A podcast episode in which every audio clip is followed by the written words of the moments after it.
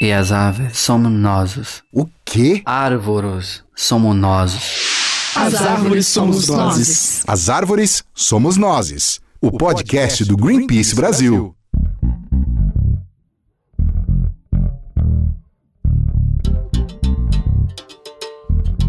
Me veio uma luz à mente que eu estava praticando coisas erradas, que a Terra é viva.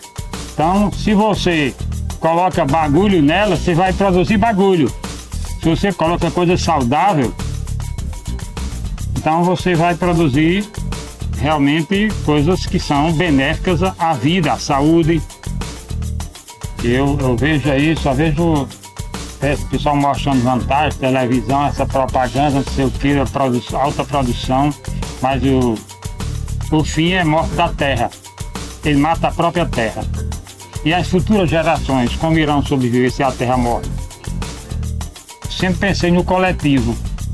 Eu nunca pensei em mim mesmo, só. Para mim, não. Eu sempre penso nos outros. Eu quero que toda a humanidade esteja bem. Não existe ser humano sadio se o solo não for sadio.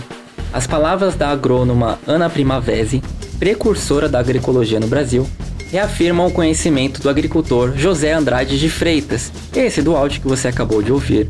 José é do Rio Grande do Norte e faz parte da rede Chique Chique, que reúne centenas de famílias nordestinas que produzem alimentos livres de agrotóxicos e carregados de nutrientes e cultura. E como deu para perceber só neste trechinho da fala dele, José sabe muito bem que a saúde das pessoas, dos animais, da floresta e da terra depende de uma agricultura que trabalha em parceria com a natureza e não contra ela. E este é o nosso tema de hoje. Vamos falar de alimentação e saúde, de uma forma de produzir alimentos que respeita os limites da natureza, considera o bem-estar das pessoas, preserva culturas alimentares e ainda pode ser uma grande aliada no momento em que é fundamental investir no fortalecimento de saúde de todos, a agroecologia. E eu sou o Victor Bravo. Na ausência do Rafa Silva, que está curtindo suas merecidas férias, vocês ouvirão a minha voz. Bem-vindo, Victor. Muito obrigado, Camis. E eu sou Camila Doreto. Para dar continuidade a essa conversa, vamos ouvir um trecho de um outro depoimento que faz parte de uma série de vídeos sobre agroecologia que você pode assistir no canal do YouTube do Greenpeace Brasil. Neste, quem fala é o agricultor familiar Tiago de Freitas, que também é do Rio Grande do Norte e traz um aspecto desafiador da realidade de quem luta pela produção de comida de verdade e sem agrotóxicos. No Brasil, a agricultura orgânica ainda engatinha, né? O orgânico, agroecológico, ainda engatinha. Falta muito investimento do governo nessa parte, né? eles gostam muito de liberar muito dinheiro para empresa grande, né? multinacionais, e o pequeno que produz saúde não tem tanto investimento que, que merecia, né? Infelizmente, o Estado não vem cumprindo com o seu dever de garantir a todas as pessoas o direito à saúde e a uma alimentação saudável. Pelo contrário, tem dedicado esforços e incentivos públicos para um sistema alimentar que envenena nossas terras e águas, destrói nossas florestas e promove injustiças sociais. Atualmente, no mundo, estima-se que uma em cada dez pessoas adoecem após consumir alimentos contaminados e que 420 mil pessoas morrem a cada ano, sendo que crianças menores de 5 anos são as mais afetadas, com 125 mil mortes anuais. Além disso, inúmeros trabalhos científicos têm associado os agrotóxicos a problemas gastrointestinais, respiratórios, má formação congênita de fetos, câncer e inúmeras outras doenças. No fantasioso e falacioso mundo das fake news, há quem diga que é graças ao agronegócio que o povo brasileiro tem comida na mesa. Certo ou errado? Errado. Nós pedimos alguns dados para o IBGE e, segundo o censo agropecuário de 2017, 77% dos estabelecimentos agrícolas do país são agricultura familiar. Na prática, do que pode parar na minha e na sua mesa de comida de verdade, por exemplo, 42% do feijão preto produzido no Brasil vem da agricultura familiar. 49% da banana cultivada aqui, agricultura familiar. Mandioca, 70%. E é principalmente pela mão desses pequenos produtores, agricultoras e agricultores familiares, que a agroecologia ganha vida. Para nós, a agroecologia é o plano perfeito. Ela vai querer dividir as riquezas, vai trazer prosperidade, equidade, alegria, vida, saúde, conhecimento, integração, união. Então, a gente acredita que a agroecologia é o plano perfeito. Essa foi a Mariana Maciel, cofundadora da Rede pela Transição Agroecológica. E para aprofundar nessa conversa sobre agroecologia, alimentação e saúde, a gente vai falar agora com a Fernanda Savic de Almeida, pesquisadora em saúde pública da Fundação Oswaldo Cruz, a Fiocruz Mato Grosso do Sul, e vice-presidenta da ABA Agroecologia, Associação Brasileira de Agroecologia. Bem-vinda, Fernanda. É, obrigada, Camila. É um prazer estar aqui com vocês e ter a oportunidade de trocar mais, né, com nessas atividades que a gente tem feito junto com o Greenpeace, através dessa parceria entre a Fiocruz e a Associação Brasileira de Agroecologia e a Articulação Nacional de Agroecologia. A gente que agradece. E aproveitando a deixa, vamos contar para quem está ouvindo a gente que o Greenpeace uniu a Fiocruz e a ABA para produzir conteúdos que mostram o potencial da agroecologia no fortalecimento da saúde individual e coletiva e no enfrentamento de diversas crises que o Brasil atravessa atualmente. A proposta é mostrar que há saída para o que estamos vivendo. Fernanda, comece explicando para a gente, por favor, o que é agroecologia e como ela se conecta com o tema saúde. A agroecologia é um sistema, né, de uma forma mais genérica, assim, é um sistema para a gente pensar o planeta, né, numa relação é, menos agressiva da, da nossa existência humana, né, da nossa forma, dos nossos modos de vida com a Terra. Usualmente fala, né, que a agroecologia é ciência, prática e movimento. Então, quando a gente discute, né, a gente está falando dos sistemas agroalimentares, né, que é o foco do debate da agroecologia. É, os sistemas agroalimentares, né, a gente está falando da produção, a gente está falando da produção de alimentos, principalmente, né, e, portanto, o que é a, a, nossa comida, né? E como e é, a gente se relaciona com isso. Então, a partir do momento que a gente olha para a comida e que a gente está vendo que essa comida, né, ela é saudável, mas ela é saudável só do ponto de vista é, de ter ou não insumos, que são, obviamente, é um debate super importante, super necessário, mas é, a gente precisa saber também se essa comida é saudável do ponto de vista é, da, das relações né, que ela traz por trás, então se ela está livre de conflitos socioambientais, se esse alimento, quem produz esse alimento, da onde vem esse alimento, por que, que ele é produzido, por que, que a gente está comendo esse alimento, né, por que, que a gente não está comendo outros. Então todos esses debates, eles perpassam na, na perspectiva da saúde. Né? Sim, sem dúvida. E a gente queria entender também como que a agroecologia funciona na prática, com a mão na massa ali, porque por que, que ela tem esse jeito de plantar saudável e por que, que ela gera esse alimento saudável? Como que é a mão na massa na agroecologia?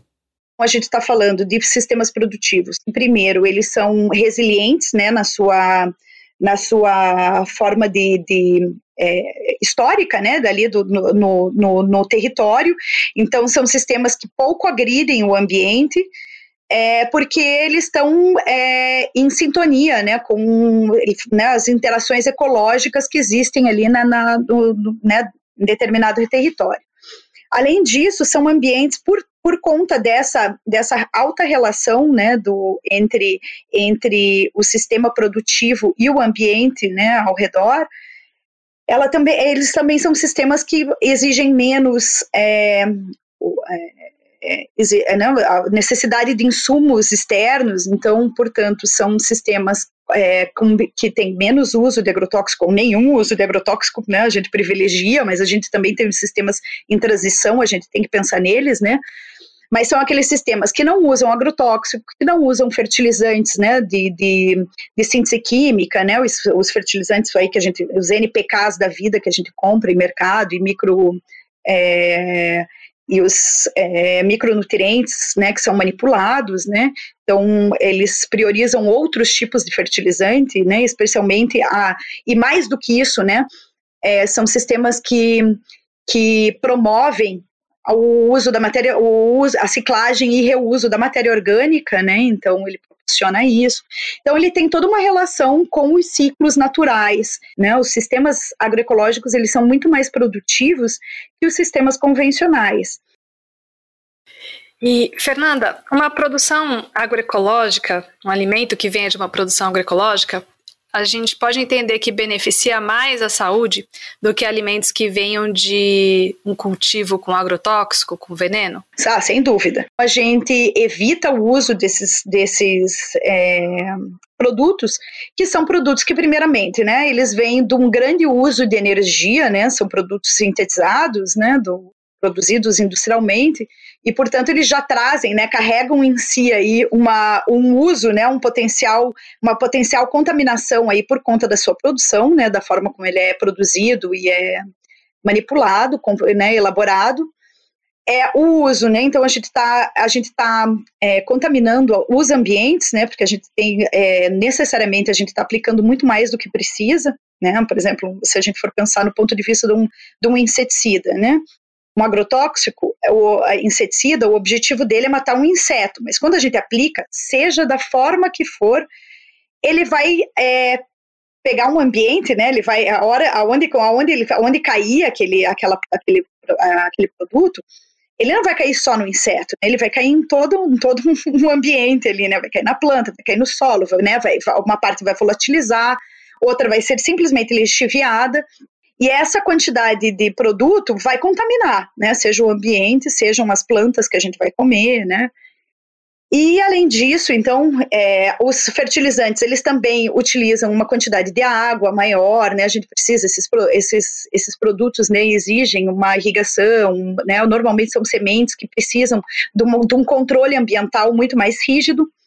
E, portanto, esses alimentos vão chegar para a gente com uma, uma, uma qualidade é menor, né? Então eles podem ver, né? A gente, se a gente for reparar, é, são produtos que, que, que duram muito mais, né? São alimentos que duram mais, por exemplo, no que a gente, né? Lá nas no gôndolas do supermercado, por exemplo, né? Os produtos agroecológicos eles são muito mais perecíveis, justamente porque eles têm menos contaminantes, né? Então são produtos que é, do, é, do ponto de vista nutricional, eles estão muito mais disponíveis do que os produtos convencionais.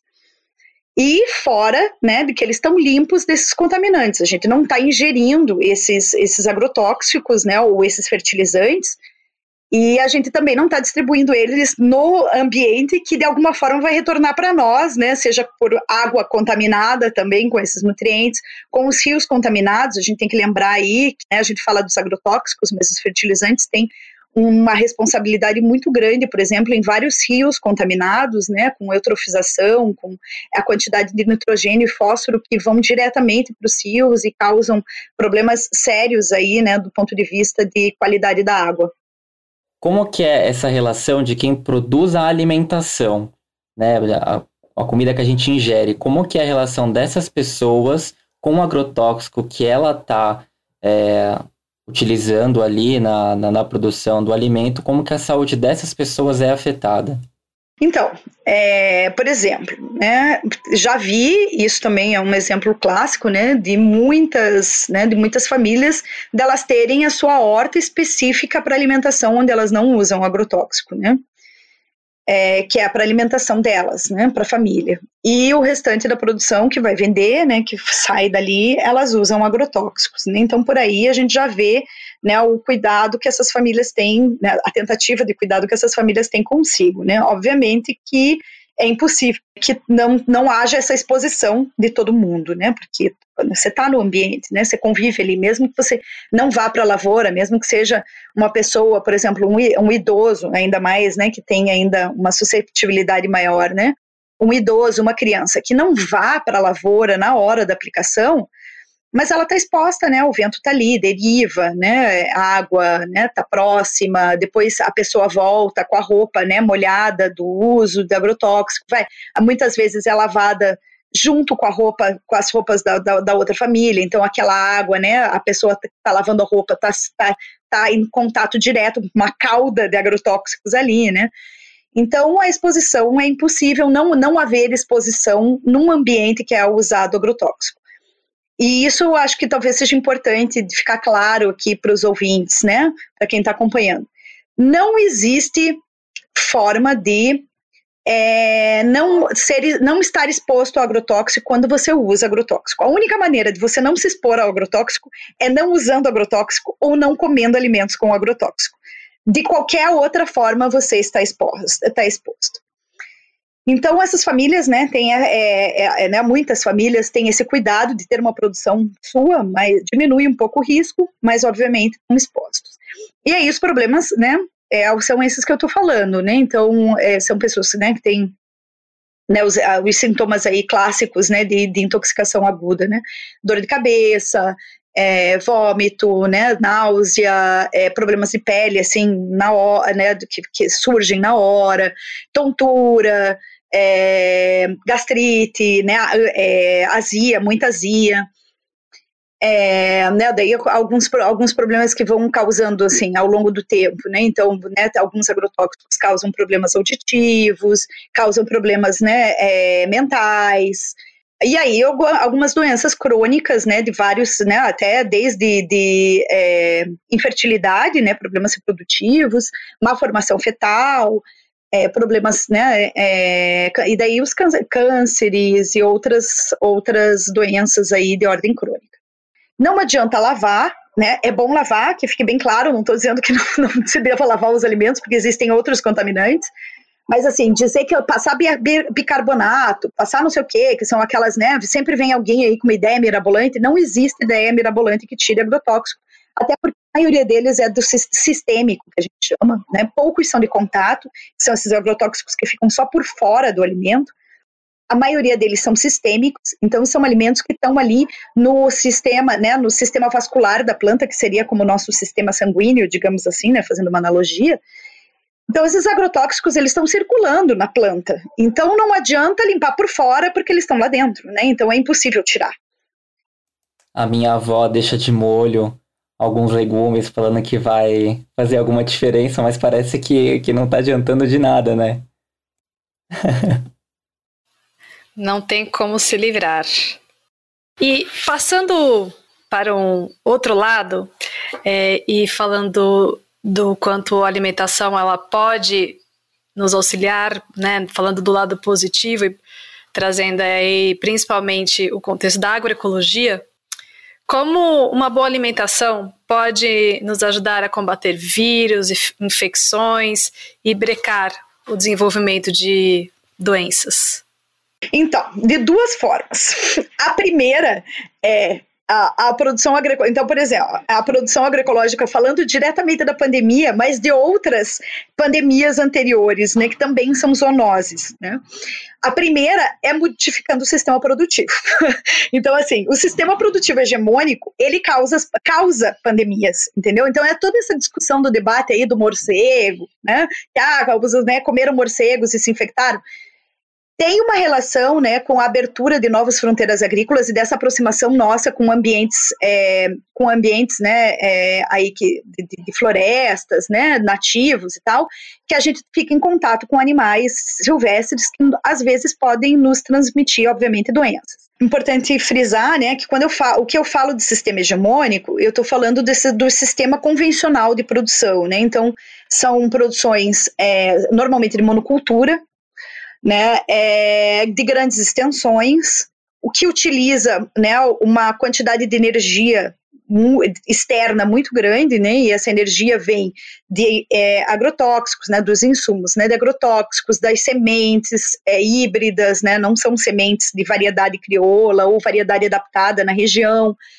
é, dos, né, dos fertilizantes, utiliza muita água, né, uma irrigação muito forte, é, utiliza muito maquinário pesado, né, modifica demais o ambiente, falando de, praticamente da produção vegetal, né, e da produção animal são esses sistemas aí que modificam o ambiente, né, então você produz animais aí precisa de uma condição climática diferenciada, é, muita ração, né, muitos, muito complemento, suplemento alimentar também que vem de fora, isso é muito produção energética, né, absurda, um uso de energia absurdo aí, né, de combustível fóssil para produzir, né, de nitrogênio pesado, para você produzir as rações, né, para transformar as rações. E aí lembrando, né, que essas rações são produzidas justamente com essas com esse sistema, né, de produção de lavoura, né, que utiliza muito agrotóxico e tudo mais, né, que são a soja, o milho e tal, que vem para produzir a ração para o gado que a gente, poucas pessoas vão consumir, não é todo mundo que tem dinheiro para comprar carne. Então, é, primeira coisa é a gente enfrentar o sistema hegemônico de produção de, de, né, dos sistemas agroalimentares. Não há outra forma da gente enfrentar a pandemia se não for dessa, desse jeito. E a segunda forma é que, assim, a gente, né, daí agora falando na, na, no indivíduo, né, consumindo alimentos agroecológicos, né, que normalmente a gente tem que lembrar que alimentos agroecológicos estão além dos alimentos que só usam agro, que não usam agrotóxico e e né, é, fertilizantes, bom, que tem esse impacto aí energético muito grande. Os alimentos agroecológicos, eles também são normalmente, é, pro, né, a gente promove, né, são promovidos, né, são produzidos pela agricultura local, né, agricultura familiar local, então são alimentos mais frescos, são alimentos é, da, da época, né, dificilmente você vai ter uma produção de alimentos que não é, de, né, agroecológica, que não é da, da, da estação, então, quando o alimento diz, ah, é alimento, né, alimento agroecológico, né, e você está comendo ele fora de um período que você sabe que não é dele, alerta, né, porque dificilmente a gente vai conseguir isso.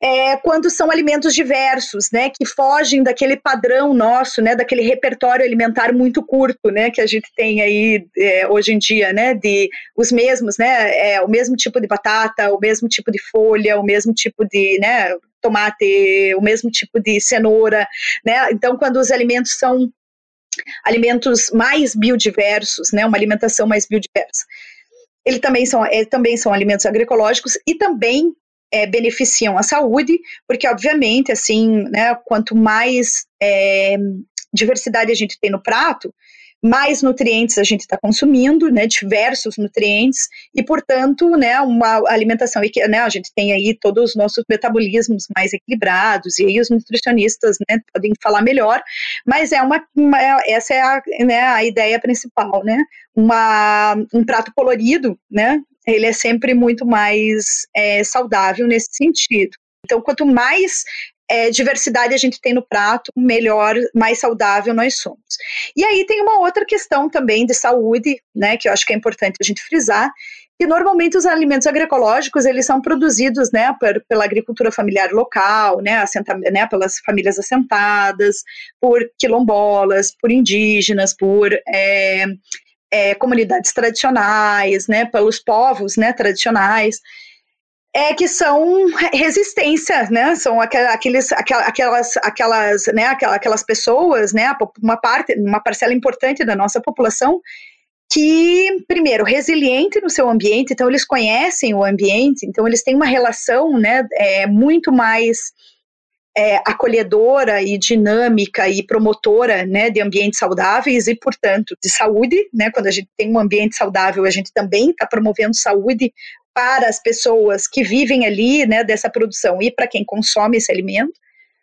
E são alimentos livres de conflitos socioambientais que também são importantes a gente lembrar aqui, né? Alimento orgânico produzido em área que foi é, grilada, né? Em área tirada de, dos, da, dos indígenas, né? Em área, isso não é, não, jamais vai ser alimento agroecológico. É, mudando um pouco, eu acho importante a gente trazer para essa conversa as pessoas que moram em cidades grandes porque pode parecer que o campo está muito distante da, de quem mora em regiões metropolitanas, por exemplo.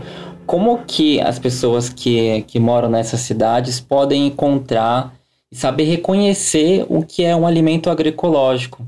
É, a comida agroecológica está ou pode estar ao alcance de todos? Ai, ótima pergunta. Primeiro, sim, essa, essa, essa, esse debate de que a comida agroecológica, né, que o alimento orgânico, o alimento agroecológico é muito caro e está fora, né, dos padrões da população, é, já são, né, algumas, é, a gente já sabe que não é uma verdade, né, então a gente, a gente já está superando isso, né, existem é, e acho que eu acho não, tenho certeza. O próprio Greenpeace, inclusive, tem uma lista, né? Já ela oferta, né? Uma lista dos, das feiras agroecológicas e de, de locais onde se pode encontrar produtos orgânicos e agroecológicos praticamente em todos os locais do país, né? E existem outras também aplicativos que fazem isso. É, então a gente já encontra nas grandes cidades, de, acho que todas as capitais brasileiras existe pelo menos uma feira agroecológica. É, e aí, se a gente vai nessa feira agroecológica, a gente vai encontrar produtos, né, alimentos, é, que estão num preço bem razoável. E às vezes até abaixo do, do praticado, do convencional até. Não estou falando do alimento orgânico que a gente encontra no mercado. A gente precisa lembrar que quanto menos é, intermediação a gente tiver, né, o que a gente chama de circuito curto, né, então, ou seja, na feira, que você está falando direto com o produtor, nas cestas, que vem direto do produtor, né, essa possibilidade, né, desse circuito curto, faz com que a gente tenha essa garantia, por exemplo, de um alimento agroecológico, porque você conhece quem está produzindo, você sabe quem, quem é a pessoa, você pode visitar essa pessoa se você quiser, entendeu? Então, o que, que, o que, que a gente precisa enquanto cidadão, e daí eu acho que é o nosso papel, né, quanto cidadãs e cidadãos né, brasileiros? A gente precisa é, exigir né, dos, da, do, do poder público local e federal que é, existam políticas públicas que fomentem a agroecologia. Porque o que, que acontece? Muita gente diz, ah, mas não tem produção suficiente e tal. É, bom, porque obviamente, né, os incentivos de políticas públicas, né, seja de financiamento, seja de desenvolvimento tecnológico, desenvolvimento tecnológico e científico, né? Seja de é, enfim, é, assistência né, técnica, extensão rural e tudo mais, elas estão muito voltadas para o sistema hegemônico aí, né, para o agronegócio, né? Elas, é, é, o, o agronegócio tem perdão de dívidas né, enormes, gigantescas, bilionárias, né? É, tem, e tem isenção fiscal, né? Tem, tem várias questões aí de incentivos para o agronegócio que não existem para a agroecologia, por exemplo. Então a gente precisa, né? Se a gente está querendo é, é, equalizar essa conta, a gente precisa que esses que os incentivos sejam iguais para todos. Então é importante, mesmo que, por exemplo, eu tenha o né, eu tenha essa, essa condição de que eu não tenho como acessar um alimento orgânico agora, mas eu entendo a importância de ter um alimento orgânico na minha mesa, né, no meu prato, para minha família, né, para os cuidados de saúde da minha família, eu tenho que exigir isso dos, da, do poder público local e principalmente das pessoas que eu vou colocar, né, no que eu vou votar e que eu vou colocar aí para representar essa minha, essa minha necessidade, né. Voltando um pouquinho, você falou, só dar a dica para o pessoal que é, você citou a lista dos produtores, a gente tem a lista no site do Greenpeace, os produtores agroecológicos em várias regiões do país, e a gente vai deixar também no blog do podcast para as pessoas procurarem lá e acessarem. E falando também, continuando essa relação da conexão da agroecologia com a cidade, a gente vai trazer uma experiência prática que prova que é possível né, conectar as duas coisas. Então, vamos ouvir. Essa é uma experiência na região metropolitana do Recife, é, que leva a perspectiva da agroecologia como uma escolha de saúde e resiliência principalmente para mulheres que vivem em situação de vulnerabilidade na comunidade Passarinho. É, a gente vai ouvir a Fátima Sarmento, que é do projeto Mulheres e Soberania Alimentar em Tempos de Pandemia, desenvolvido pela Rede de Transição Agroecológica. A maioria dessas mulheres perdeu o emprego com a chegada do Covid-19. Olá, meu nome é Fátima Sarmento, tenho 57 anos, faço parte do grupo Espaço Mulher no bairro de Passarinho, Recife. Há algum tempo eu fiz parte da agricultura urbana. Foi quando chegou o projeto Rede pela Transição. Só que foi um projeto diferenciado, com plantas punk. Essa epidemia impactou todas nós, que somos 20 mulheres que fizemos parte desse projeto onde a Rede pela Transição trazia feira agroecológica de 15 em 15 dias para a gente que fazia parte desse projeto. Foi muito importante para a nossa comunidade, onde a gente aprendeu a trabalhar com a terra, plantar, colher e comer. Temos uma cartilha do projeto Rede pela Transição que se chama Somos todas passarinha. Agroecologia, saúde na cidade. Essa cartilha foi muito boa para gente, porque mesmo quem tem dificuldade de ler, ela tem muita imagem, onde ensina as pessoas qual a erva medicinais, para que servem, como pode plantar, como pode fazer a capatização de água. Hoje me sinto bem. Quando começou esse projeto, foi no começo dessa epidemia, onde eu estava com começo de depressão, foi aonde eu me levantei. Através deles, desse projeto, eu aprendi a trabalhar com as plantas, aprendi a mexer na terra, fazer mudas. Hoje sou uma pequena empreendedora, vendo mudas de cactos, pimenta, suculenta, da onde eu tenho no meu quintal plantação de alface, couve-flor e etc., onde eu colho para comer. Uma comida saudável, sem agrotóxico, e levantou minha autoestima. É uma riqueza ouvir um depoimento desses, né? É uma iniciativa que levou agroecologia, mas levou saúde mental, levou geração de renda, conhecimento, segurança alimentar. E aí, esse é um tipo de iniciativa, né, Fernando, que poderia ser replicada. É possível equalizar essa conta, né, que você estava falando. Não, sem dúvida. Estou é, até emocionada com essa, com essa é, com esse relato, primeiro porque eu tenho essa cartilha que ela fala, Somos Todas Passarinhas, que é simplesmente, ela é maravilhosa, ela tem umas umas ilustrações incríveis e um conteúdo maravilhoso, super bem feito. E segundo, que eu acredito muito na, na agricultura urbana também. É, eu acho que né, essas convergências aí da agroecologia são muito importantes, você trouxe várias, né, esse debate da soberania alimentar, né, da saúde. E também eu acho que esse reordenamento, né, a gente repensar as cidades, né, e as cidades serem muito mais inteligentes e muito mais acolhedoras para as pessoas é fundamental, né? E a agricultura urbana tem um papel fundamental nisso, porque além né, da produção de alimento né, é, para as pessoas né, que vivem no entorno, por exemplo, de espaços, né, terrenos baldios, espaços subutilizados, é, ela também tem um papel de embelezamento da cidade, né, a questão da captação de água, enfim, tem todo, um, tem todo é, um, um potencial é, de é, benefícios ecológicos né, e sociais aí da agricultura urbana que é, que é impressionante. Assim. E existem né, várias experiências pelo Brasil e essa aí de Recife é muito legal e foi muito lindo escutar, né? Eu acho que é por aí. E a agroecologia é isso. Quando eu falei, né, que ela é um sistema, né, de, de, de, que pensa, né, o planeta de uma forma muito mais inteligente, e, e, reduz né, os nossos impactos é justamente nesse sentido. Né? Então, a gente começar a dar condições reais para a população, né, dela começar, dela ter um, de, né, da gente começar a ter uma nova relação aí com o nosso, com o nosso ambiente. E eu falo do ambiente, não, e acho que é, foi muito legal quando vocês falaram, né, dessa relação estava é, me perguntando, né, dessa relação com a cidade, né, porque quando a gente fala ambiente, parece que o ambiente está lá longe, né, lá na Amazônia, né, a gente fala meio ambiente, ah, é a Amazônia, é o Pantanal aqui e tal. Não, o ambiente é o meu bairro também, sabe, é a minha rua, é a minha casa, né, como é que a gente se relaciona, é o ambiente da escola do meu, do meu filho, o que, que né, como é que é o entorno da minha casa, como é que a gente se relaciona nesses espaços, e, esses, e, e, isso é prática de agroecologia, né? É uma prática agroecológica e é uma prática de saúde, certamente, né?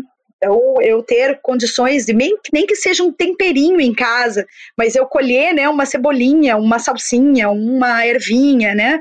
É, eu acho que o, o mais legal da gente fazer isso, assim, para além dessa, dessa perspectiva de, ah, simplesmente, né, do plantar, né, de ter alguma coisa, é dessa reconexão nossa com a natureza, né? Porque eu acho que essa essa forma, né, essa sociedade, a forma como a gente se reproduz socialmente hoje em dia, né, a sociedade capitalista que a gente vive, ela foi assim, é, eu vou pegar aqui as palavras de uma professora maravilhosa, Raquel Rigoto, né, que está aposentada, ela é uma médica é, da Universidade Federal do Ceará, que um dia numa fala dela ela falou isso, que eu acho que a, a, a maior vitória, né, a maior conquista, né, do sistema capitalista foi essa, essa completa ruptura nossa, humana, com os tempos da natureza. Quando a gente se descolou disso, a gente perdeu totalmente a nossa noção, né, do, do da, da, nossa, da nossa relação, né, que nós também fazemos parte desse grande ecossistema aí, né, eco casa, né, do planetário aí.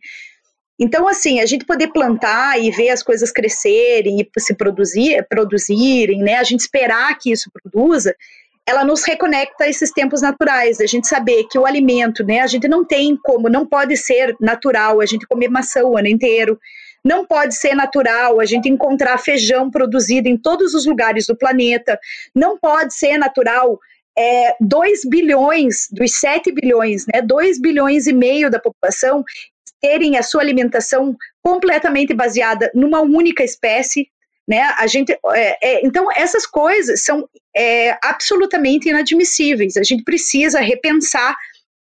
É urgente, né? A gente repensar essas relações. E elas partem, iniciam do prato. A gente olhar para o prato e começar a pensar o que, que eu estou comendo hoje. Obviamente para aqueles que podem, né? Porque a gente né, tá ainda passando por uma questão séria aí da fome. Tá certo, Fernanda. Muito obrigada pela participação. Todo mundo merece ter acesso, né? Comida de verdade, uma vida saudável. Quem come, quem produz. É um direito. Muito obrigada pela sua participação.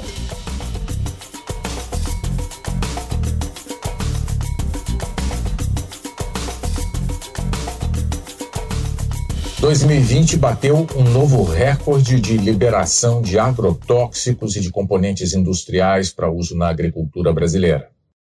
A cada ano, o Brasil consome cerca de 500 mil toneladas de veneno. Desde o início do governo Bolsonaro, mais de 1.228 novos produtos químicos foram autorizados no país para o uso na produção agrícola.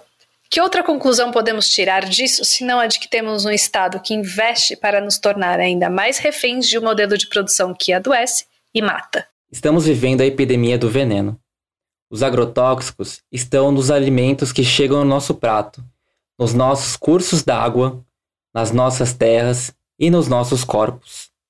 Ele se esconde também em produtos que muita gente nem imagina, ou nem imaginava, até bem pouco tempo atrás. Um estudo recente do Instituto de Defesa do Consumidor, o IDEC, revelou a enorme quantidade de agrotóxicos presentes em alimentos ultraprocessados que fazem parte do cotidiano de muitos brasileiros, sobretudo de crianças. Dos 27 produtos analisados para a pesquisa, 16 continham ao menos um tipo de agrotóxico.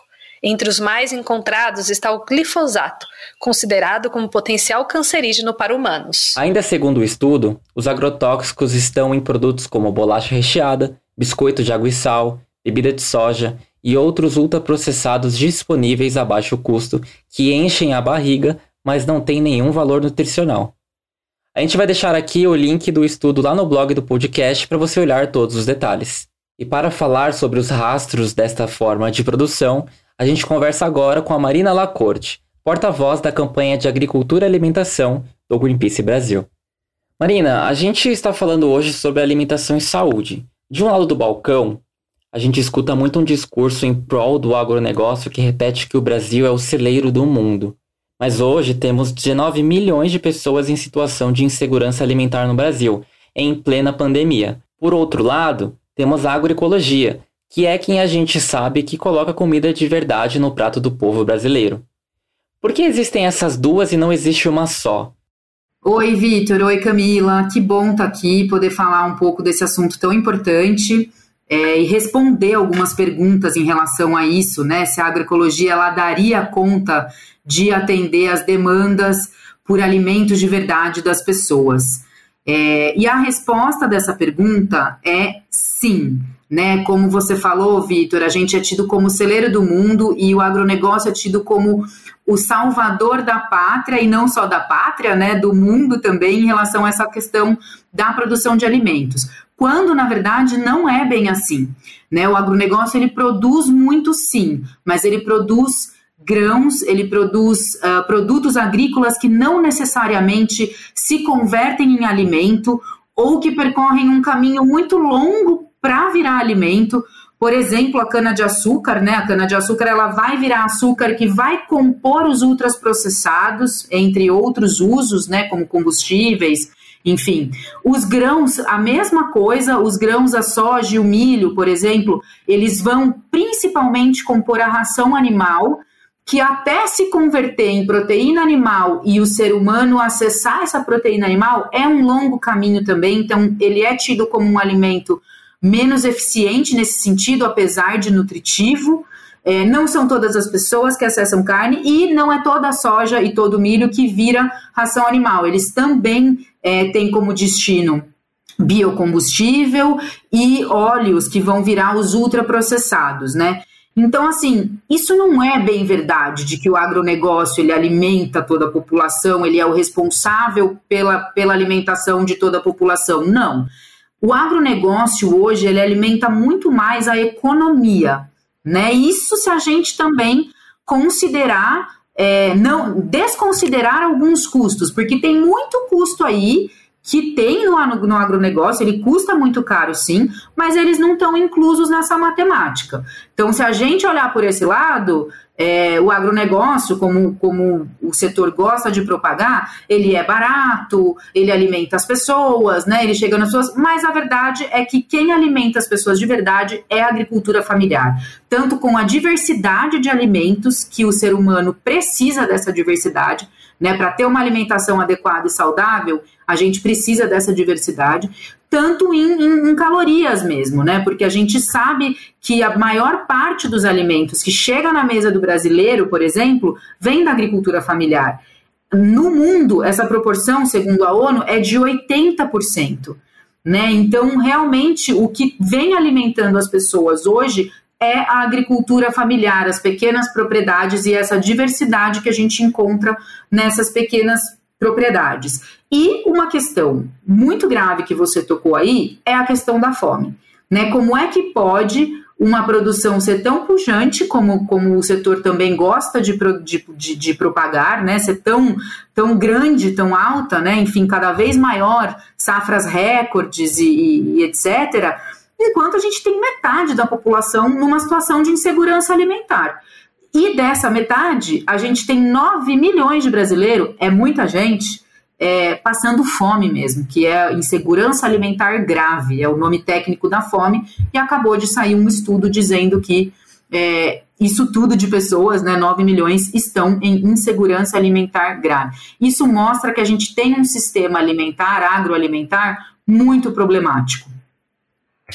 E além desse dado, a gente tem um outro é, que diz que durante a pandemia houve uma queda de 85% no consumo de alimentos saudáveis, o que colocou ainda mais em risco a saúde da população.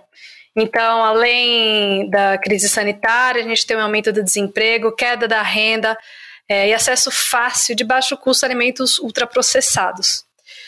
É, como o poder público deveria atuar para garantir políticas públicas que beneficiassem a produção de alimentos saudáveis, do pequeno produtor orgânico, da agricultura familiar e garantisse também que esse alimento chegasse para todas as pessoas?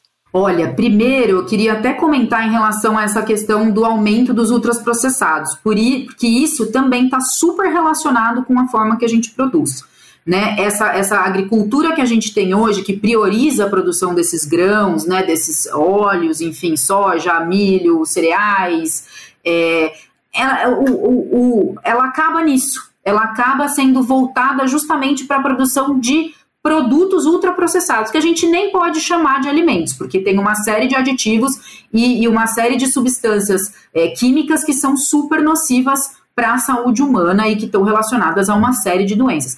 Então, esse modelo, ele também gera isso. Ele gera muito mais produtos ultraprocessados do que comida de verdade para a população. Claro que esses produtos ultraprocessados estão crescendo em consumo porque eles são mais baratos, né? Eles acabam sendo mais acessíveis para a população. Se produz numa escala tão grande, né? E se usa uma, uma fração tão pequena de alimentos de verdade, o resto é tudo aditivo, que eles acabam sendo muito acessíveis. E isso é um outro indicador de que esse nosso sistema não foi feito para todos e para alimentar de forma adequada e saudável as pessoas. Então, o poder público ele precisa garantir esse direito da população em primeiro lugar, se alimentar.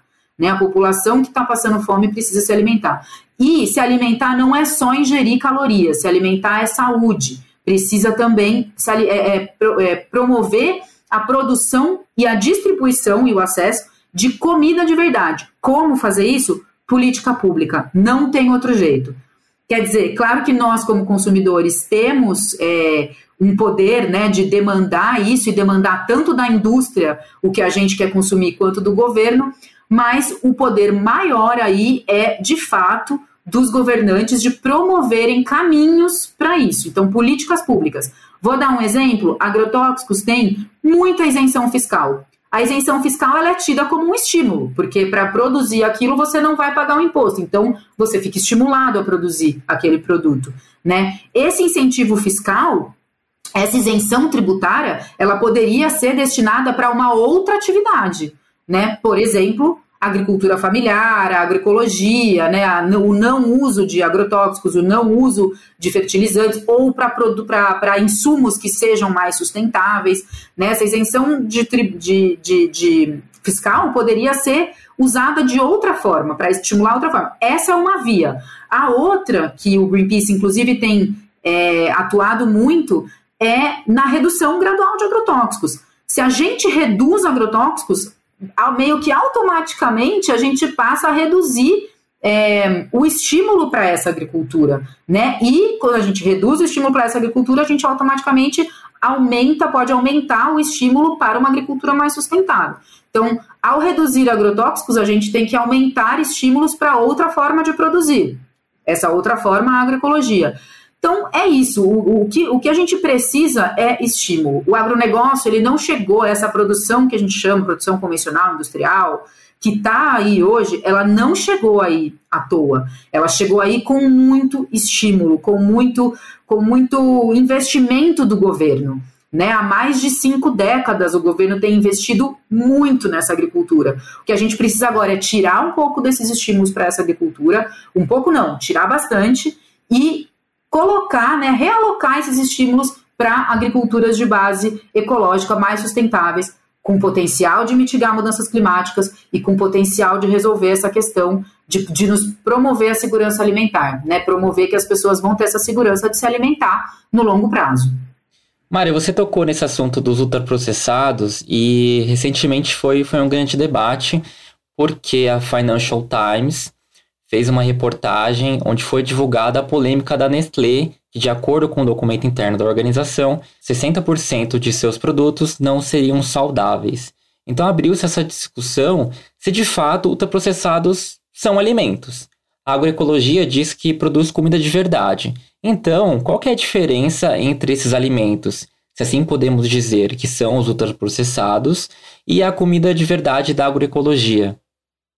Pois é, eu também, a gente não gosta muito de chamar de alimentos justamente porque a fração que você tem de alimento de verdade nesses produtos, né, passa por um processamento tão intenso, tão, tão grande, é, que a fração que você tem de alimentos ali é muito pequena, você tem muito mais aditivo, você tem muito açúcar, né, que faz, que causa vários problemas de saúde, gorduras é, e outras substâncias né, que, que, que são colocadas ali para encher, digamos assim, é, que realmente são muito é, problemáticas, né? não são saudáveis, não promovem saúde, mal é, é, promovem a, a, questão da nutrição no, no, sentido das calorias, mesmo são calorias muito vazias, é, enquanto que a agroecologia está produzindo ali vegetais, está produzindo é, é, alimentos que vão ser usados direto pela população. Claro que, eventualmente, com algum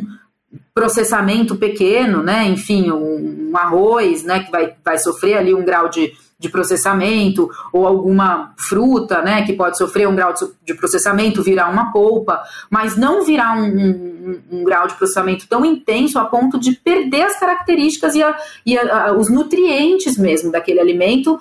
E para isso que acontece, às vezes eles é, inserem nutrientes nesses ultraprocessados também. Então você, né, a gente já vê rico em cálcio, rico em ferro, rico, né, que são na verdade insumos, né, é, nutrientes que são inseridos ali porque aquele alimento ele já perdeu tanto a propriedade de um alimento que ele, né, precisa ser preenchido ali de alguma forma. Então, de fato, é por isso que é, é, esse estudo da Nestlé mostrou, né, e tem uma série de outros estudos também que mostram que os ultraprocessados eles nem podem ser considerados como alimentos de tanto que eles sofreram esse processamento e esse distanciamento da sua da matéria-prima original, né, digamos assim, do, do, do, verdadeiro alimento, que é o que a gente deveria consumir, que é o que faz bem para o nosso corpo, que é o que pro, promove saúde para a gente. E Marina, é, qual a viabilidade da agroecologia substituir o sistema de produção agrícola brasileiro? A viabilidade da agroecologia é, é, nos, nos oferecer essa segurança alimentar, né, que a gente fala, é total. Basta vontade política para isso e a gente precisa começar isso ontem, né? A gente tem esse potencial, a agroecologia tem esse potencial, mas é claro que isso requer uma transição gradual. E não é só uma transição da agricultura em si, né, de como a forma da gente produzir esses alimentos, né, a gente, claro que o principal é sim mudar essa nossa matriz de produção. Então, destinar mais áreas que hoje são destinadas para esses produtos é, que a gente chama de commodities, né, os grãos, enfim, destinar essas áreas mais dessas áreas para a produção de comida de verdade. Esse é sem dúvida o ponto número um. Mas é claro que também a gente tem que mudar a nossa forma de consumo, né? Como eu falei, esses grãos que vão se tornar é, proteína animal, eles percorrem um caminho muito longo, então é, é um, um alimento mais ineficiente. Uma das coisas que o Greenpeace defende muito é a redução da, do consumo de proteína animal em geral por conta disso, né? Porque quanto mais baseada em vegetais é a nossa alimentação, mais sustentável ela é nesse sentido, não só do ponto de vista de mudanças climáticas e do desmatamento, que aqui no Brasil ainda é um grande problema, né, que a pecuária causa, mas também por conta desse caminho muito menor que, que a gente né, tem ao consumir um vegetal, um arroz, um feijão, uma, uma macaxeira, né, uma mandioca, é, uma abóbora, uma berinjela, enfim, qualquer outro vegetal, é um caminho muito mais curto, né, então você tem muito menos insumo é, é, é, envolvido ali, você tem muito menos transporte envolvido ali, então tem também muito menos emissão, tem muito menos é, é, muito menos energia né, de, é, inserida ali. Então, por isso que a gente defende bastante que a gente reduza o nosso consumo de proteína animal. Então, a gente precisa de uma mudança no modelo de, de produção, e para isso tem que ser política pública. A gente precisa de uma mudança também dos nossos hábitos alimentares, né? Para, claro, para aqueles que têm escolha. Muito difícil a gente falar isso hoje num, num país em que metade da população está em insegurança alimentar, então é claro que a gente tem que ponderar essas questões. É, e também de distribuição e acesso. Então, quanto maior for a desigualdade no país, que a, e a desigualdade ela é também um problema que esse, esse modelo de produção contribui para, né? Esse modelo de produção ele contribui sim para a concentração de terra, para a concentração de renda e para a desigualdade. Então, quanto mais desigualdade a gente tiver, menos acesso ao alimento saudável as pessoas pobres e das periferias vão ter. Né? Então, são problemas que eles têm que ser resolvidos em conjunto e de forma gradual, né? Diminuição da desigualdade, né? Mais acesso e a distribuição desses alimentos, porque a gente tem alimento para alimentar todo mundo já. Hoje a gente já tem essa quantidade de alimento, mas esse alimento ele se perde na forma de desperdício e o que não se perde é, é e a população não o acessa, né? Essa população que está passando fome não é porque não tem, é, isso eu gosto muito de falar porque é muito importante as pessoas entenderem isso e, e, elas podem ir atrás, né? Tem muito, tem estudos, tem relatórios da ONU que falam isso. O problema da fome ele não é técnico, ele é político, ele é de distribuição e acesso. A gente já produz alimento suficiente para isso. Então é muito importante que a gente mexa nessas três esferas aí, na produção, na distribuição e acesso e no nosso consumo também, claro. Vamos fazer uma pausa rápida agora para ouvir o depoimento de um produtor que é do Movimento dos Trabalhadores Rurais Sem Terra. O MST é o maior produtor de arroz orgânico da América Latina. Vamos ouvir? Bem, eu sou Marildo Molinares, assentado em Eldorado do Sul, no Rio Grande do Sul, ao qual faço parte né, uma cooperativa de produção. E nesses 37 anos de história do MST na construção e na conquista da terra e na construção do processo de conquista da reforma agrária popular, temos desenvolvido outro modelo de agricultura, uma agricultura que visa o seu autossustento, onde as famílias assentadas trabalhem ah, e vivem em harmonia com a natureza e o meio ambiente, visando o desenvolvimento e a produção de produtos livres né, de, de agrotóxicos. A, a, minha experiência onde vivo e trabalho é com arroz orgânico, na região metropolitana. Nós, onde temos 400 famílias inseridas no processo produtivo, ah, em 12 assentamentos de reforma agrária no Rio Grande do Sul, onde a nossa área de produção orgânica é de 13 mil hectares. Ah, se estima para a próxima colheita nós colhermos uma produção de 13.400 toneladas de arroz, o equivalente a 268 mil sacas de 50 quilos. Nosso grande, grande eh, nicho de mercado hoje são as feiras livres de agricultores, né, espalhadas em todos os cantos do Brasil. Também temos algumas vendas institucional né, para algumas prefeituras, né, São Paulo, Rio de Janeiro. E também temos ah, os nossos armazéns do campo, né, nas capitais como São Paulo, Rio de Janeiro, Minas Gerais, Maranhão, Pernambuco, Curitiba e Porto Alegre.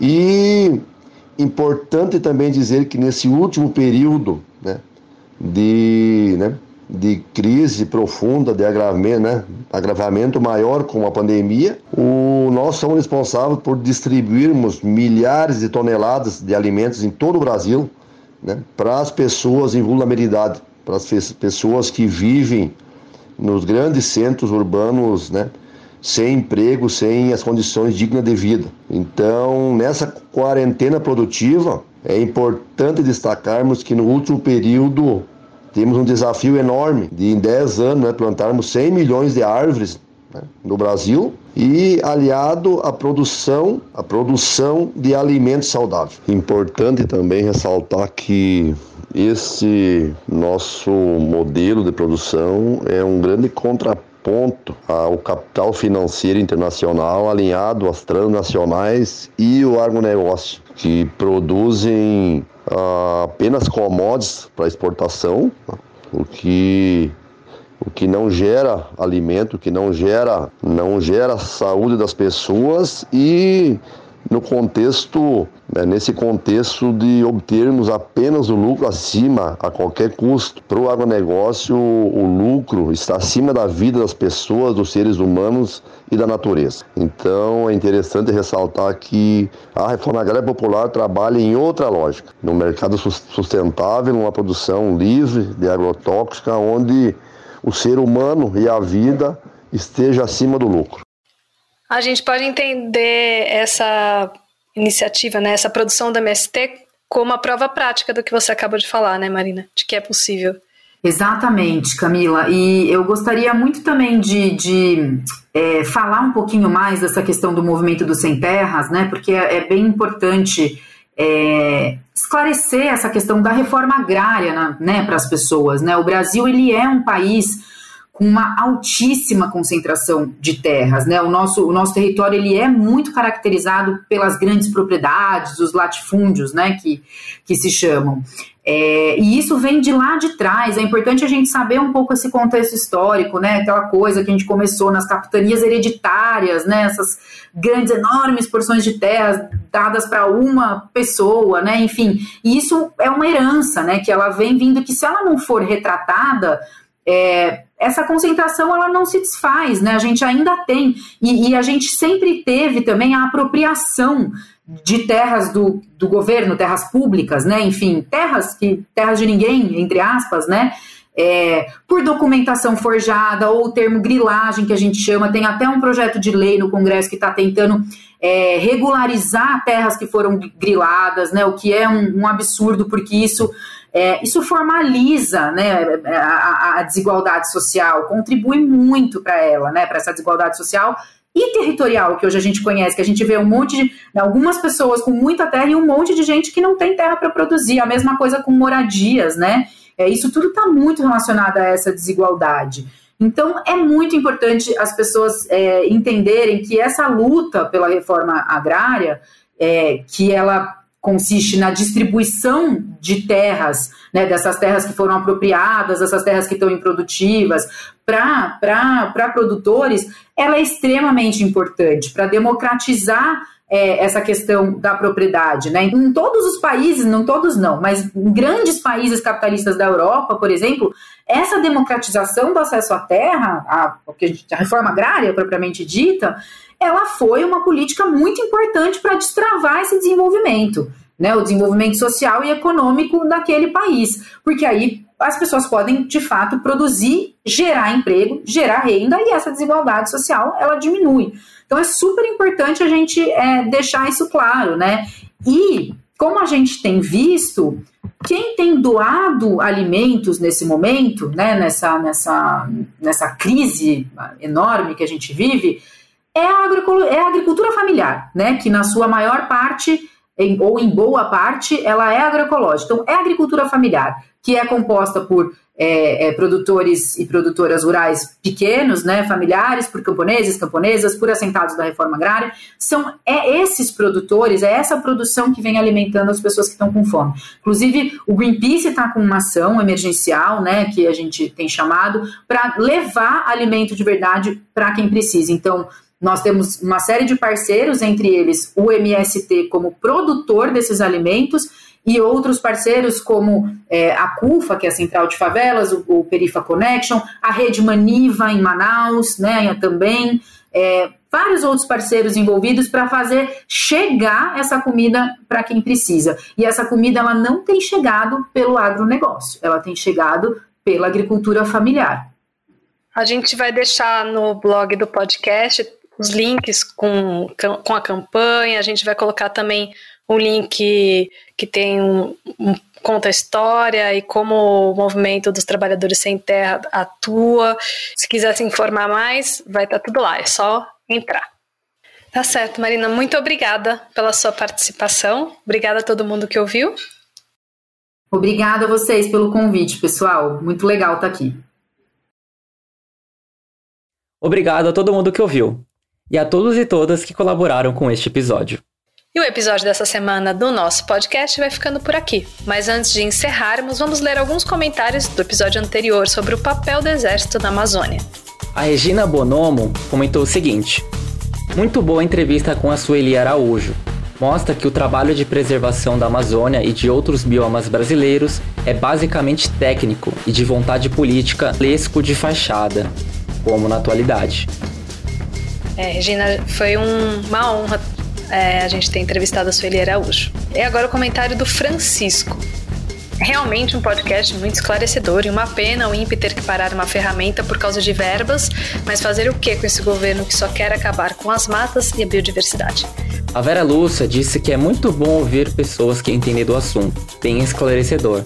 Pessoas com propriedade no assunto quando é para defender a Amazônia e a biodiversidade. Gratidão pelo podcast e a todos os participantes. A gente que agradece todo mundo que ouviu e que comentou, mandou a sua opinião. Você também pode mandar uma mensagem para a gente ler aqui no próximo episódio. É só enviar para social.br@greenpeace.org ou deixar um comentário no nosso blog. Tchau. Tchau, tchau.